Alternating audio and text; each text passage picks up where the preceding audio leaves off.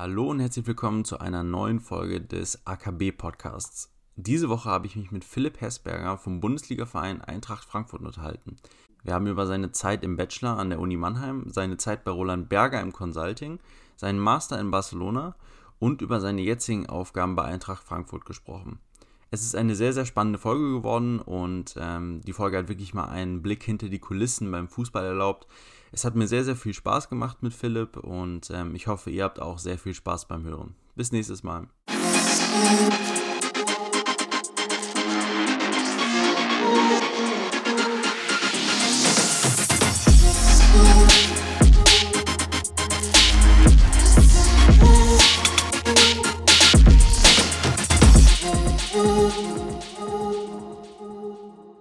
Hi Philipp, wie geht's dir? Hi Jakob, grüß dich. Sehr gut und selbst? Ja, mir geht's auch sehr gut. Wie ist das Wetter in Frankfurt? Aktuell ehrlicherweise etwas trüb, aber die Hoffnung fürs Wochenende bleibt. Ich glaube, morgen soll die Sonne scheinen. Okay. Ähm, ja, also was unsere Zuhörer jetzt nicht sehen können, aber ich sehe es schon hinter dir, ähm, sag ich mal, äh, ist schon ein Wappen zu sehen. Äh, wo bist du denn gerade? Ich bin aktuell bei uns in der Geschäftsstelle im Stadion bei Eintracht Frankfurt und schaue hier auf den wunderschönen Stadtwald nach draußen. Sehr gut. Und ist irgendein Betrieb im Stadion? Hast du schon mal reingeguckt heute oder sowas? Oder? Ja, es laufen so ein bisschen die Vorbereitungen für das morgige Heimspiel, aber insgesamt natürlich bedingt durch die Corona-Pandemie relativ ruhig. Das heißt, viele Leute im Homeoffice und entsprechend nicht so voll wie sonst das jetzt habe ich mich da in der Hinsicht Fußballer, also fußballtechnisch habe ich mich gar nicht vorbereitet. Wer spielt denn morgen? Morgen spielen wir gegen Union Berlin. Ah, okay, alles klar. ja, also wie gesagt, man hat schon gemerkt, heute äh, finde ich zumindest eine äh, super interessante Folge, weil wir haben heute mal ein bisschen äh, anderes Themenfeld dabei. Der Fußball äh, rückt heute da mal so ein bisschen in den Vordergrund. Aber ähm, jetzt haben wir schon ein, zwei Sachen vorweggenommen. Lass uns doch einfach äh, am besten vorne anfangen. Ähm, du hast in, in, in Mannheim studiert ähm, und also im Bachelor und ähm, ja, also warum hast du dich dafür entschieden? Was war da irgendwie der, der Auslöser? Ja, genau. Ich habe damals mein Bachelorstudium in BWL an der Uni Mannheim gemacht. Im Grunde waren zwei Faktoren für mich ausschlaggebend. Der erste war, ich hatte schon seit meiner Schulzeit ein ausgeprägtes Interesse an wirtschaftlichen Themen, habe mich dann schon parallel zum Abitur auch im Bereich Wirtschaft immer wieder informiert. Ähm, das war der erste Punkt und der zweite Punkt war, dass ich natürlich dann auch ähm, nach den Rankings geschaut habe. Mannheim da zu meiner Zeit relativ weit oben stand, zumal meine Familie, ich komme gebürtig aus Frankfurt, nicht so weit weg war und für mich dann eigentlich klar war, dass ich nach Mannheim gehen möchte. Ah ja, okay. Ja, das mit den, äh, viele Leute kommen irgendwie so aus der Region, das äh, habe ich jetzt auch schon immer oft gehabt. Äh, ja, das hat sich dann natürlich angeboten. Was, was, wenn du so an deine Zeit zurückdenkst in Mannheim, was hat dir da irgendwie besonders gefallen oder war es doch eine Enttäuschung nachher oder wie, wie war das? Nein, es war, es war keineswegs eine Enttäuschung. Also ich erinnere mich noch sehr gut, als ich das erste Mal nach Mannheim kam und die Stadt kennengelernt habe. Jetzt kann man ja über Mannheim vieles sagen, aber es ist mit Sicherheit nicht die schönste Stadt. Nichtsdestotrotz muss ich sagen, war meine Studentenzeit sehr, sehr positiv. Ähm, ich glaube, dass die Stadt äh, trotz, trotz aller ähm, Facetten, die sie hat oder gerade deswegen ein sehr, sehr guter Ort ist, um, um mit Studenten zusammenzukommen. In Summe war es für mich eine sehr, sehr schöne Zeit. Ich habe viel gelernt. Es waren teilweise harte Phasen, insbesondere zu Klausurenzeiten.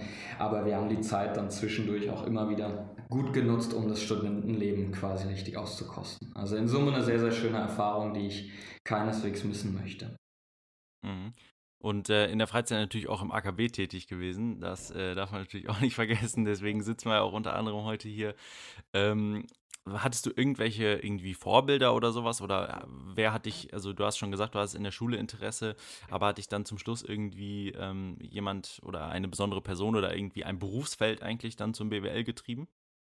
Ja, also ich glaube, Vorbilder hat, hat jeder in seiner Kindheit in den verschiedenen Facetten. Was die Karriere angeht, tatsächlich gar kein spezifisches Vorbild. Also natürlich hat man im Umfeld viele Leute gehabt, die einen betriebswirtschaftlichen Hintergrund hatten. Ich wusste, dass man mit BWL relativ breit aufgestellt ist und viele Möglichkeiten in der Berufswahl hat. Das war für mich im Grunde dann auch der wesentliche Grund, warum ich mich für Betriebswirtschaftslehre entschieden habe. Abgesehen von der Karriere natürlich viele verschiedene Vorbilder. Also wenn ich mal an den Sport denke, ich war schon immer begeisterter Fußballspieler, dann ich glaube insbesondere nach der WM 2006 und, ähm, und den Erfolgen der Nationalmannschaft war mit Sicherheit eine Person wie Bastian Schweinsteiger immer ein großes Vorbild. Ähm, persönlich natürlich Familie, die Eltern, große Vorbilder. Ähm, ja, das hat mich, hat mich mit Sicherheit geprägt in meiner, in meiner Kindheit ja. und Jugend.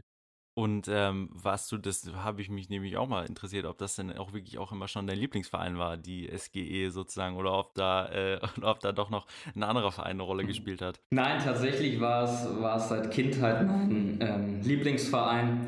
Ich bin quasi schon als Kind ins Stadion gegangen und dann auch regelmäßig in meiner Jugend. Von daher ist es def definitiv eine Herzensangelegenheit, die dann in so einem Job, wenn man den ausführt, mit Sicherheit auch hilft. Also ich hätte mir nicht vorstellen können, irgendwann mal bei einem anderen Club zu arbeiten.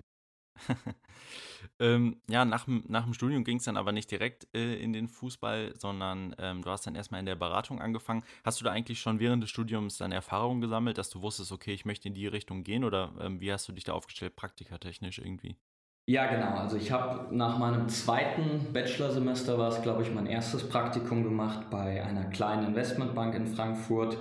Das war eine spannende Erfahrung, hat mir gleichzeitig aber auch gezeigt, dass das reine Banking nichts ist, was ich mein Leben lang machen möchte. Ich habe dann nach dem dritten Semester erste Beratungserfahrung gesammelt, damals bei KPMG war im Financial Services Consulting tätig. Das war auf jeden Fall eine sehr, sehr schöne Erfahrung und hat mir auch diesen Beratungsalltag das erste Mal gezeigt. Nach dem mhm. vierten Semester war ich dann bei Roland Berger, war dort in der Strategieberatung eingesetzt und das hat mich letzten Endes an auch dazu bewegt, dass ich nach dem Bachelor direkt bei Roland Berger eingestiegen bin und entsprechend schon wusste, was auf mich zukommen wird. Das war mit Sicherheit hilfreich zu der Zeit. Mhm. Was, was hat dir da jetzt irgendwie so besonders gefallen an dem Berufsfeld? Also wenn du jetzt mal so irgendwie drei Attribute oder sowas runterbrechen könntest, was, was war da irgendwie für dich ausschlaggebend? Ja, also wenn ich mich auf drei Attribute fokussieren muss, der erste ist mit Sicherheit die Kultur und die Kolleginnen und Kollegen, die wir hatten. Ich erinnere mich an Kick-Off-Seminare, ähm, an denen wir sehr, sehr viel Spaß hatten, natürlich viel gelernt haben, aber ich glaube, dieser Zusammenhalt der Kolleginnen und Kollegen war schon was ganz Besonderes. Das zeigt sich auch daran, dass ich vielen Ex-Kollegen immer noch freundschaftlich verbunden bin. Der zweite Punkt war mit Sicherheit die abwechslungsreiche, die abwechslungsreichen Themengebiete, die Vielfalt, die man erlebt hat. Man war ja immer wieder auf unterschiedlichen Projekten in unterschiedlichen Branchen eingesetzt. Das war für mich ein Aspekt, der mich sehr gereizt hat, weil ich einfach viel rumkommen konnte. Ich glaube, nach dem Bachelor sich, sind sich die wenigsten sicher, was sie wirklich ihr Leben lang machen wollen. Und entsprechend war es für mich eine schöne Möglichkeit, dort verschiedene Industrien und verschiedene Branchen kennenzulernen. Und der dritte war mit Sicherheit die, das klingt jetzt etwas nach Lehrbuch, aber tatsächlich die steile Lernkurve, dadurch, dass man eben sehr intensiv zusammengearbeitet hat im Team, aber auch Kollegen hatte, die, die tatsächlich sehr gut ausgebildet sind, konnte man da sehr, sehr viel mitnehmen. Und ich würde sagen, die drei Aspekte waren, waren in Summe die Themen, die mich da auch geprägt haben und ähm, die den Job für mich äh, sehr spannend gemacht haben. Hm.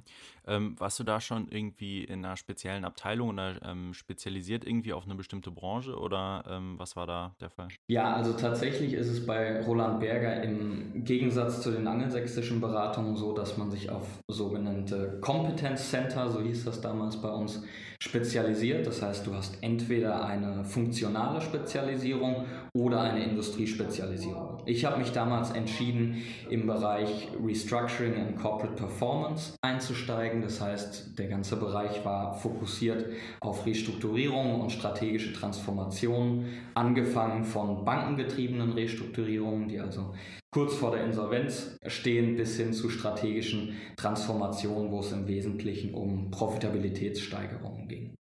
Mhm. Ähm, Und wenn ich das jetzt richtig in Erinnerung habe, ich konnte das äh, nicht mehr nachgucken, ähm, weil dein, dein LinkedIn-Account man darf das nicht mehr hergegeben. Ähm, aber ähm, dann hast du ein Educational Leave gemacht, oder? Oder war das irgendwie so ein Programm? Genau, genau, okay. absolut richtig. Ich habe mich dann nach der ersten Zeit bei Roland Berger dazu entschieden, dass ich nochmal studieren gehen möchte. Das war für mich von Anfang an klar. Nach einem guten Jahr war es dann soweit, dass ich mich für ein Masterstudium in Barcelona entschieden habe, an der ESADE. Ich musste mich intern für dieses Masterförderprogramm bewerben. Das hat alles hervorragend geklappt. Und dann konnte ich nochmal für ein Jahr nach Barcelona gehen und nochmal das Studentenleben auskosten. Das war auf jeden Fall sehr, sehr schön. Ja, vielleicht kannst du noch mal ein bisschen äh, genau auf das Konzept von dem Educational Leave eingehen, weil man sieht das relativ häufig, ähm, aber man weiß eigentlich nicht so genau, wie das dann auch wirklich abläuft, weil wenn man erstmal anfängt zu arbeiten, dann ist ja der Master ähm, dann doch relativ weit weg, aber es gibt ja in den Beratungen auf jeden Fall diese Möglichkeit, das ist ja fast in jeder Beratung irgendwie gang und gäbe. Wie, wie funktioniert das dann genau? Also wie ist das dann strukturiert? Wo unterstützt sich dann Roland Berger in der Hinsicht? Ja, absolut. Also es gibt immer verschiedene Möglichkeiten. Bei Roland Berger war es so, wenn du mit Bachelor eingestiegen bist, hattest du zwei Möglichkeiten, dich nochmal weiterzubilden. Die erste war eben das Masterförderprogramm. Das lief so ab, dass du ab einer gewissen Zeit, du musstest eine gewisse Periode im Unternehmen sein, konntest du dich dafür entscheiden, eben nochmal dich auf ein Masterprogramm zu bewerben. Roland Berger hat dabei unterstützt im gesamten Bewerbungsprozess, hat dann im Anschluss auch während des Studiums finanziell unterstützt, sodass man eben Studiengebühren etc. besser decken konnte. Und man war natürlich nach wie vor Teil der Firma. Das heißt, ich habe beispielsweise dann auch an der ESADE teilweise ähm, Vorträge noch gemeinsam mit Roland Berger durchgeführt und ähm, das war im Grunde das, das Masterprogramm. Der zweite, die zweite Möglichkeit ist, ein MBA zu machen. Da braucht man noch mal etwas mehr Berufserfahrung, weil das viele Business Schools auch voraussetzen. Und dort ist es im Grunde ähnlich. Die Firma unterstützt dich dann ebenfalls bei den Bewerbungsgesprächen, bei den Bewerbungsrunden ähm, und, ähm, und unterstützt ebenfalls finanziell. Und ähm, im Anschluss, wenn man, wenn man das Programm dann durchlaufen hat, also sei es Master oder auch MBA, kommt man eben zurück und bleibt dann noch für eine Zeit und ist letzten Endes dann aber auch im Anschluss relativ frei zu sagen, wann man, wann man wieder wechseln möchte. Mhm. Und ähm, dein, dein Masterstudium dann äh, an der ESADE, ähm, wie war da so der Unterschied zu dem Studium in Mannheim? Ja, also die Stadt natürlich war ein wesentlicher Unterschied. Es war sehr, sehr schön, nach den Vorlesungen an den Strand fahren zu können und beispielsweise Beachvolleyball zu spielen. Das war natürlich ein maßgeblicher Unterschied, wenngleich die, die Neckarwiesen Geht in Mannheim auch. Sind. Geht in Mannheim auch, das stimmt.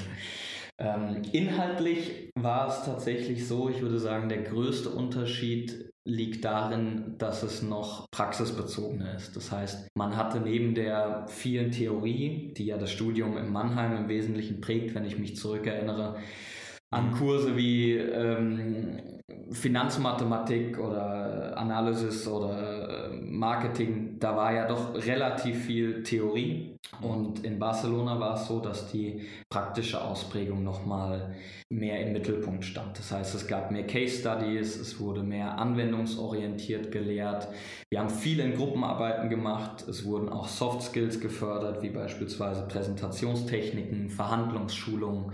Das würde ich sagen, war so der wesentliche Unterschied im Vergleich zu Mannheim. Mhm. Und kannst du da jetzt sagen, das eine hat dir besser gefallen als das andere oder war es irgendwie das Richtige zum Zeitpunkt in deiner Karriere? Ja, also ich möchte da gar nicht abwägen zwischen den beiden Universitäten. Es war beides für sich eine sehr, sehr schöne Erfahrung. Es war beides auch so, dass ich es im Nachhinein immer wieder machen würde. Natürlich war die Zeit an der ESADE äh, von etwas mehr Freizeit geprägt. In Mannheim war es doch, das, das wisst ihr alle, war es teilweise zu den Klausurenphasen schon relativ stressig. In Barcelona war es insbesondere für mich, dadurch, dass ich schon den Job sicher hatte, schon Berufserfahrung hatte, hat mir das natürlich auch ein Stück weit geholfen, ähm, da noch ein bisschen entspannter an die Sache ranzugehen und dann eben auch das, das Studentenleben nochmal genießen zu können. Ähm, ja, und als du dann dein, ähm, dann, dann bist du ja dann wahrscheinlich danach eigentlich nochmal wieder zurück zu Roland Berger gegangen, oder? Also eine gewisse Zeit wirst du dann ja wahrscheinlich nicht, hast ja dann nicht den sozusagen den, den Master eingesagt und bist dann direkt äh, abgehauen, sondern ein bisschen was musstest du dann noch arbeiten, oder? Hast du dann irgendwie nochmal eine, eine Veränderung im Job gehabt oder war das dann eher, ähm, sag ich mal, da anfangen, wo du aufgehört hast? Genau, also ich bin nach dem Master wieder zurückgekommen dann und habe noch ein gutes Jahr für Roland Berger weitergearbeitet.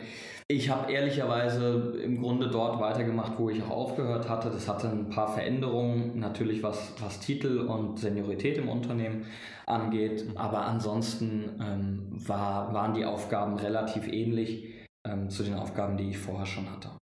Mhm. Ja, und dann äh, gab es den Transfer sozusagen zu, zu Eintracht Frankfurt. Nicht als Stürmer, äh, aber äh, dann, was vielleicht auch mal ein Traum war, wahrscheinlich in der Jugend, ähm, aber dann eher ähm, im, im Corporate-Bereich.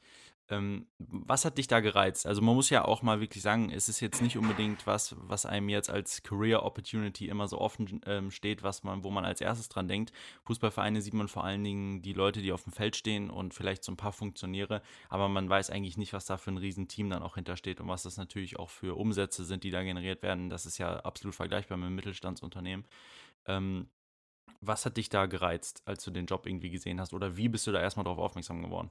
Das war relativ zufällig, ehrlicherweise. Also ich hatte überhaupt nicht den Plan, von Roland Berger wegzugehen. Es war dann so, dass ich über einen mittlerweile Kollegen über LinkedIn connected war und dort gesehen hatte, dass eine Stellenausschreibung gepostet ist. Darauf habe ich mich dann einfach mal auf gut Glück beworben und im Anschluss die Gespräche geführt. Die liefen sehr gut und dann war für mich die Entscheidung relativ klar zu sagen, ich mache jetzt den Schritt raus aus der Beratung hin in, die, in den Mittelstand.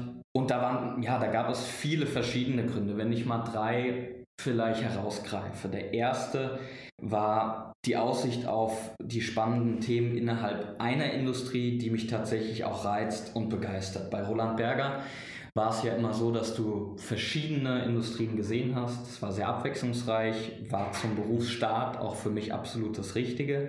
Nichtsdestotrotz hat mich eben diese Möglichkeit, sich dann auf eine Industrie zu spezialisieren und tatsächlich auch dort zu arbeiten, wo man einen gewissen Fable für hat, war für mich eine sehr schöne, eine sehr schöne Gelegenheit. Das zweite war mit Sicherheit auch das Team. Also ja, wir sind in der sogenannten Stabstelle bei uns insgesamt fünf Kollegen, einer mit Fokus auf den sportlichen Bereich, vier Kollegen mit Fokus auf den wirtschaftlichen Bereich und dabei sind inklusive mir drei Ex-Berater und ein Ex-Investmentbanker. Das hätte ich am Anfang überhaupt nicht gedacht, als ich in die Gespräche reingegangen bin. Das hat mich sehr überrascht, wie professionell hier gearbeitet wird und mit welchen Fähigkeiten die Kollegen ausgestattet sind. Und ja, das war für mich eben auch ein, ein wesentlicher Grund, warum ich gesagt habe, ich kann mir das sehr gut vorstellen. Und der dritte und letzte Faktor ist natürlich die Identifikation mit dem Club, wenn man seit Kind auf irgendwie ins Stadion geht, dann ist es mit Sicherheit auch eine Herzensangelegenheit. Und ich glaube, wenn man dann die Möglichkeit hat, die wirtschaftliche Strategie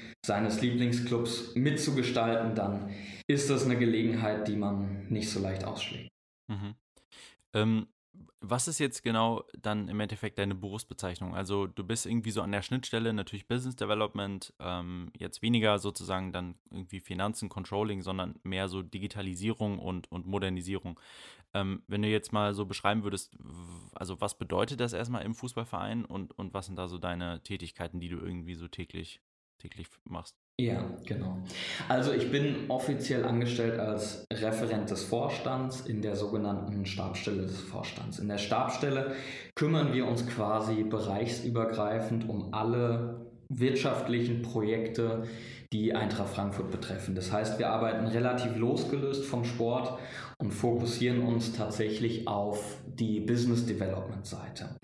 Was sind wesentliche Themen dabei? Ich greife mal zwei heraus, an denen man das ganz gut nachvollziehen kann. Der erste ist mit Sicherheit das ganze Feld Digitalisierung. Das heißt, wir beschäftigen uns im Rahmen der Digitalisierung mit neuen Geschäftsmodellen. Wir versuchen unsere eigenen Prozesse zu digitalisieren, damit natürlich auch neue Erlösströme zu generieren und eben langfristig wettbewerbsfähig zu bleiben als Club. Mhm. Der zweite Punkt ist das ganze Thema Internationalisierung. Das bekommt man ja auch in den Medien mit. Viele Clubs haben zahlreiche Auslandsaktivitäten, so eben auch wir. Wir haben mittlerweile Büros sowohl in Peking als auch in New York mhm. und versuchen eben dadurch unsere Reichweite auch im Ausland zu steigern, um eben ebenfalls neue Erlösströme zu generieren.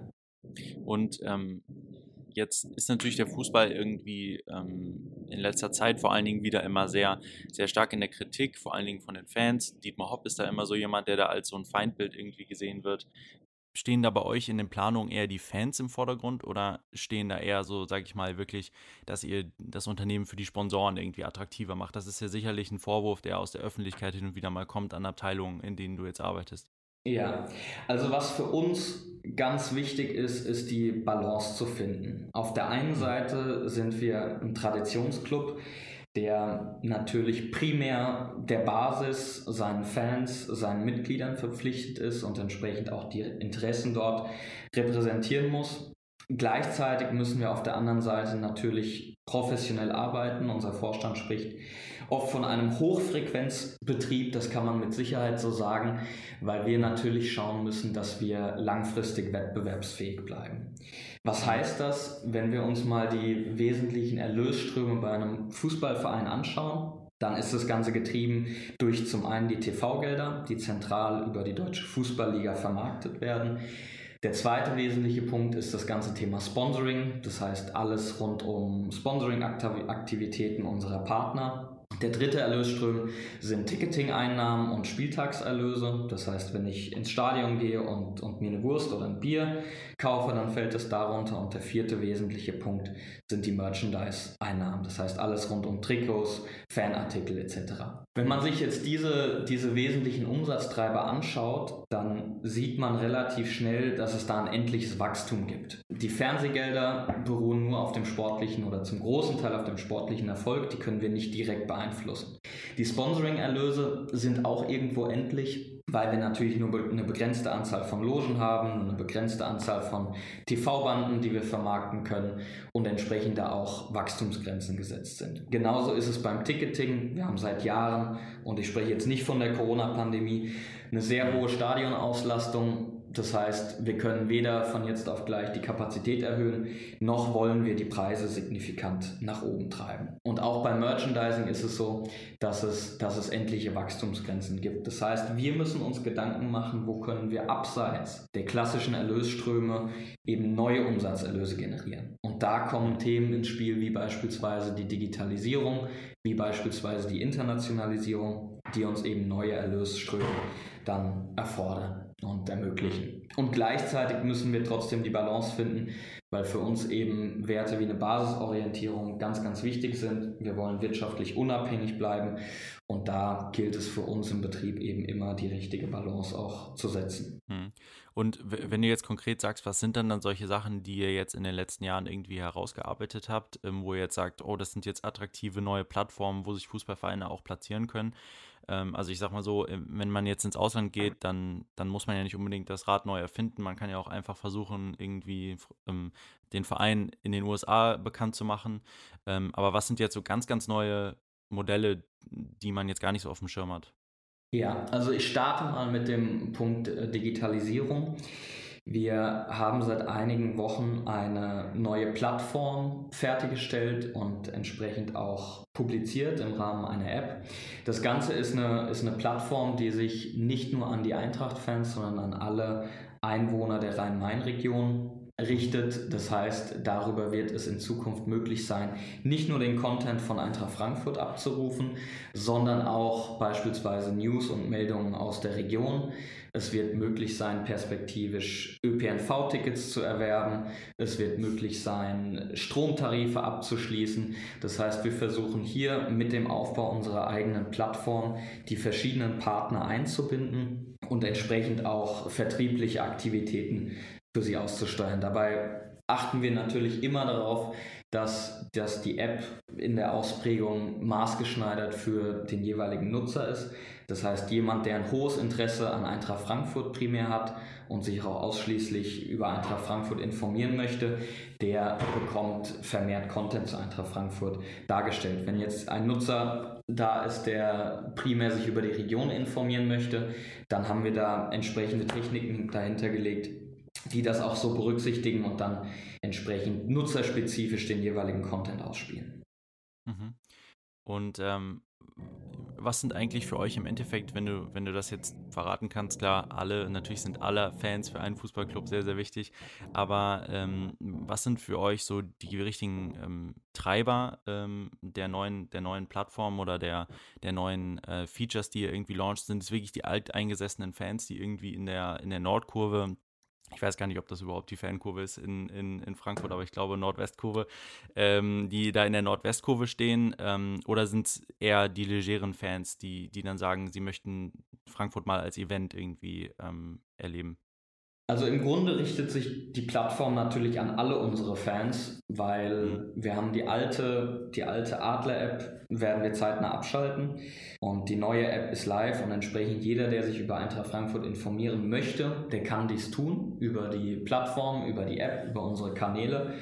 Und ähm, entsprechend priorisieren wir da überhaupt nicht in unserer Zielgruppe. Also für uns ist es einfach wichtig, dass wir als Eintracht Frankfurt unseren Fans, unseren Mitgliedern die Informationen bereitstellen, die sie auch erhalten möchten und ähm, nehmen da keine Kategorisierung oder Priorisierung zwischen den verschiedenen Fangruppen vor. Ja, gleichzeitig ist uns natürlich wichtig, dass es immer in einem, in einem, ähm, in einem äh, angemessenen Maße auch begleitet wird. Wenn wir beispielsweise über das Thema Sponsoreneinbindung denken, dann möchten wir natürlich nicht unsere gesamte App voll mit klassischen Werbebannern packen. Das heißt, wir werden die Partner auch unterschiedlich integrieren, werden, werden die ganzen Themen in Customer Journeys einbetten, sodass ich eben nicht mehr das klassische Banner habe in der App, sondern ähm, viel zielgruppen, zielgruppenspezifischer die verschiedenen Angebote schalten kann.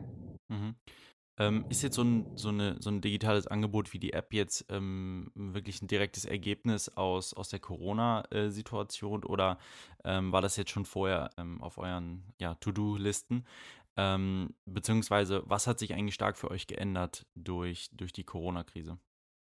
Also zum ersten Punkt deiner Frage, die Entwicklung der App haben wir schon vor vielen, vielen Jahren angestoßen. Das ist ein Projekt, das sehr viel Zeit und sehr viel Ressourcen in Anspruch nimmt, dadurch, dass wir eben alles selbst entwickelt haben, eine eigene Analytics entwickelt haben, eine eigene App entwickelt haben, ein eigenes Ticketsystem anbieten braucht das alles relativ viel Zeit. Von daher war das tatsächlich sehr unabhängig von der Corona-Krise. Natürlich verändert die Corona-Krise unser tagtägliches Handeln aktuell sehr, sehr stark, weil uns der wichtigste Teil, nämlich die Fans und Zuschauer bei uns im Stadion, von heute auf morgen wegfällt. Ja, das heißt, die ganzen Emotionen, die im Rahmen eines Spieltags entstehen, sind aktuell nicht mehr da. Ähm, wir haben die Reichweite innerhalb des Stadions nicht mehr. Wir finden diesen emotionalen Zugang, der für uns ja unheimlich wichtig ist, auch in der Kommunikation und im Zusammenhalt mit unseren Fans und Mitgliedern, der findet aktuell nicht mehr statt. Und entsprechend müssen wir uns natürlich auch Gedanken machen, wie können wir uns in diesen schwierigen Zeiten für uns finanziell absichern. Wir müssen die Finanzierung sichern. Wir müssen gleichzeitig sicher, sicherstellen, dass wir ein entsprechendes Kostenbewusstsein haben. Da haben wir glücklicherweise schon zu Beginn der Corona-Krise ein internes quasi Restrukturierungsprojekt aufgesetzt, wo wir alle verschiedenen Kostentreiber unter die Lupe genommen haben und geschaut haben, wie wir uns da möglichst effizient aufstellen können, ohne jedoch an, an signifikante Personalmaßnahmen zu gehen. Das hat uns sehr geholfen zu Beginn der Krise und somit mhm. konnten wir da auch insbesondere durch unseren Finanzvorstand natürlich sicherstellen, dass wir, dass wir entsprechend gewappnet sind in der Krise. Mhm. Äh, da kann man an der Stelle übrigens auch mal Werbung für äh, euren eigenen äh, Podcast machen. Äh, da habe ich nämlich gestern dann auch mal reingehört und da habe ich nämlich auch die Folge mit dem Finanzvorstand äh, direkt mal angeklickt und ähm, das war auf jeden Fall auch eine, eine interessante Folge, wo man auch mal ähm, ja, nochmal auf jeden Fall nochmal tiefer natürlich reingeht ähm, als jetzt bei uns. Äh, da sind irgendwie, glaube ich, 15 Folgen grob, ähm, wo man sich das alles mal anhören kann und das ist auf jeden Fall auch empfehlenswert. Ähm, jetzt mal unabhängig von der Corona-Krise, aber vielleicht auch, auch den Zeitraum mal mit einbezogen. Was meinst du, sind so die größten Herausforderungen, die ähm, ihr so auf dem Schirm habt für die Zukunft? Jetzt vielleicht, sagen wir mal, über die nächsten zwei Jahre noch mit Corona einbezogen, aber dann auch vielleicht über die nächsten zehn Jahre. Wie sieht's aus? Was, was, was gibt es da irgendwie Signifikantes, ähm, was für euch super wichtig ist? Also ich glaube, die größte Voraus, die größte Herausforderung in absehbarer Zeit wird die Corona-Pandemie bleiben. Und damit verbunden die Frage, wann wieder Zuschauer zurückkehren dürfen zu uns in die Stadien, weil davon maßgeblich der Erfolg oder Misserfolg unseres Geschäftsmodells abhängt. Also ich glaube, das wird ein wesentlicher Faktor, den wir berücksichtigen müssen in den kommenden Monaten, wie sich die Pandemie weiterentwickelt, wie hoffentlich die Impfungen voranschreiten und ab wann wir wieder einen geregelten Publikumsverkehr bei uns haben können.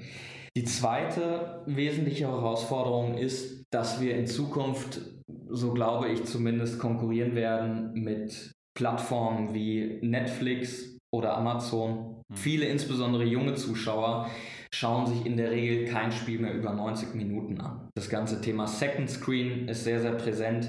Viele junge Menschen erreicht man eben auch nicht mehr über die klassischen Wege, wie man sie noch vor einigen Jahren erreicht hat. Das heißt, wir müssen schauen, dass wir auch junge Menschen bei uns ins Stadion bekommen, dass wir junge Menschen emotionalisieren an den Fußball und natürlich auch für Eintracht Frankfurt begeistern. Das ist ein Grund, warum wir im Rahmen unseres Stadionausbaus, den wir nächstes oder übernächstes Jahr forcieren werden, auch eine Vielzahl an Tickets anbieten werden, die eben speziell für sozial benachteiligte oder junge Zielgruppen gedacht ist. Da wird es Tickets für 10 Euro geben, weil wir natürlich sicherstellen möchten, dass nach wie vor jeder die Möglichkeit hat, auch zu uns ins Stadion zu kommen, unabhängig von der Größe des Geldbeutels. Und der dritte wesentliche Punkt oder die dritte wesentliche Herausforderung, die ich sehe, ist das ganze Thema Nachhaltigkeit, das zunehmend an Relevanz gewinnen wird, auch im Fußballbusiness. Wir sehen das ja in anderen Bereichen, insbesondere im Bereich der Finanzmärkte sehen wir einen starken Trend hin zu nachhaltigen Investments, nachhaltigen Produkten. Und ich bin der absoluten Überzeugung, dass das ganze Thema Nachhaltigkeit auch bei den Bundesliga-Clubs noch weiter nach oben auf die Prioritätenliste rücken wird. Ja, das, das denke ich auch. Fußball ist ja da doch auch ein, ein Bereich, der auch stark in der Kritik natürlich steht für, für irgendwie die Umweltbelastung. Und das wird sicherlich ein, ein Thema sein, was in der Zukunft ähm, stattfinden wird. Ja, ähm, erstmal vielen, vielen Dank für diesen, für diesen Deep Dive in die, in die Fußballwelt. Ähm, zum Schluss ist ja immer unsere letzte Frage irgendwie einen, einen Ratschlag, einen Tipp für, für junge Studenten. Ähm, wenn du da irgendwas parat hast, was du irgendwie so mitgeben kannst, du hast jetzt schon interessante Sachen gemacht, vor allen Dingen dein Wechsel zur Eintracht Frankfurt, würde ich sagen, ist, ist was, ähm, was ein bisschen unüblich ist und da hast du sicherlich dann ja eine Weisheit, die man da irgendwie mitgeben kann. Ja, also ich möchte jetzt nicht wie der ratschlaggebende Onkel klingen, weil so alt fühle ich mich ehrlicherweise auch noch nicht. Aber vielleicht ja. zwei, zwei kleine Tipps. Der erste, ich würde jedem empfehlen, sich tatsächlich so viele Industrien und Branchen anzuschauen wie möglich im Rahmen von Praktika und dann am Ende tatsächlich das zu machen, was euch wirklich Spaß macht. Weniger danach zu gehen, was vermeintlich angesagt ist und vermeintlich der richtige Weg ist, sondern tatsächlich dem folgen, ja, was, was einen wirklich begeistert, was einen interessiert, weil am Ende des Tages nimmt der Job eben doch einen sehr, sehr großen Teil unseres Lebens ein. Und der zweite Punkt, zumindest in Nicht-Corona-Zeiten, ich nehme an, Schneckenhof und TIFFs-Partys gibt es nach wie vor, oder? Zumindest wenn die Corona-Pandemie nicht da ist. Das, das gibt es theoretisch noch, wenn das nicht da ist, ja. Gut, dann der zweite Punkt, genießt auf jeden Fall das Studentenleben und nehmt jeden möglichen Schneckenhofabend oder Tiffsabend mit, ähm, auch in Klausurenphasen. Die Zeit als Student ist viel zu schön, um sich nur auf das Lernen und Eifern zu fokussieren. Ja, da, danke schön für die, für die abschließenden Worte. Ich würde sagen, das war ein absoluter, äh, das war ein super Tipp, auch gar nicht vom alten Onkel, sondern äh, noch relativ nah an den Studenten dran. Und ähm, ja, ich bedanke mich auf jeden Fall für die Folge. Ich glaube, das war sehr, sehr interessant. Fußball hatten wir bis jetzt auf jeden Fall noch nicht und ich denke, das wird so schnell auch nicht wiederkommen, ähm, weil so viele Leute gibt es dann da doch nicht, äh, die da arbeiten. Und ähm, ja, vielen, vielen Dank, Philipp. Und dann äh, würde ich sagen, bis bald und hoffentlich sehen wir uns ja dann auch mal in Mannheim wieder. Vielleicht äh, laden wir mal alle wieder ein. Äh, alle Alten laden wir mal wieder ein, äh, wenn, wenn die Corona wieder vorbei ist und dann äh, sehen wir uns da bestimmt mal. Ja, vielen Dank auch von meiner Seite. Hat mir großen Spaß gemacht. Alles klar. Dankeschön. Ciao, ciao. Ciao.